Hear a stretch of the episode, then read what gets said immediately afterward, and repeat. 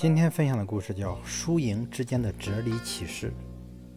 和尚上山砍柴归来，在下山路上，发现一个少年捕捉到一只蝴蝶，握在手中。少年看到和尚，说：“和尚，我们打个赌怎么样？”和尚问：“如何赌？”少年说：“你说我手中的蝴蝶是死的还是活的？你说错了，你拿的你拿的担柴就归我了。”和尚同意。于是猜到你手上的蝴蝶是死的。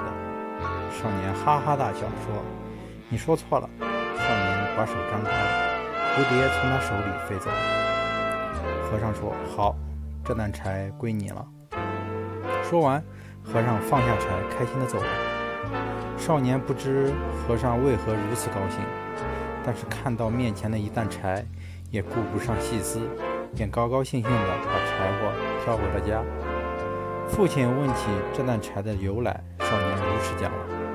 父亲听儿子说完，忽然伸手给了儿子一巴掌，怒道：“你呀，你好糊涂啊！你真以为自己赢了吗？我看你是输也不知道怎么输的。”少年一头雾水。父亲命令少年担起柴，父子二人一起将柴火送回寺院。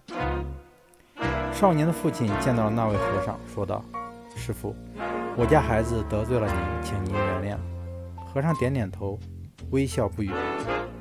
在回家的路上，少年说出了心中的疑问。父亲叹了口气，说道：“那位师傅说蝴蝶死了，你才会放了蝴蝶，赢得一担柴。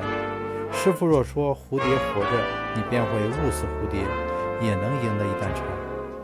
你以为师傅不知道你的算盘吗？人家输的不是一担柴。”他赢的是你的慈悲啊！少年惭愧地低下了头。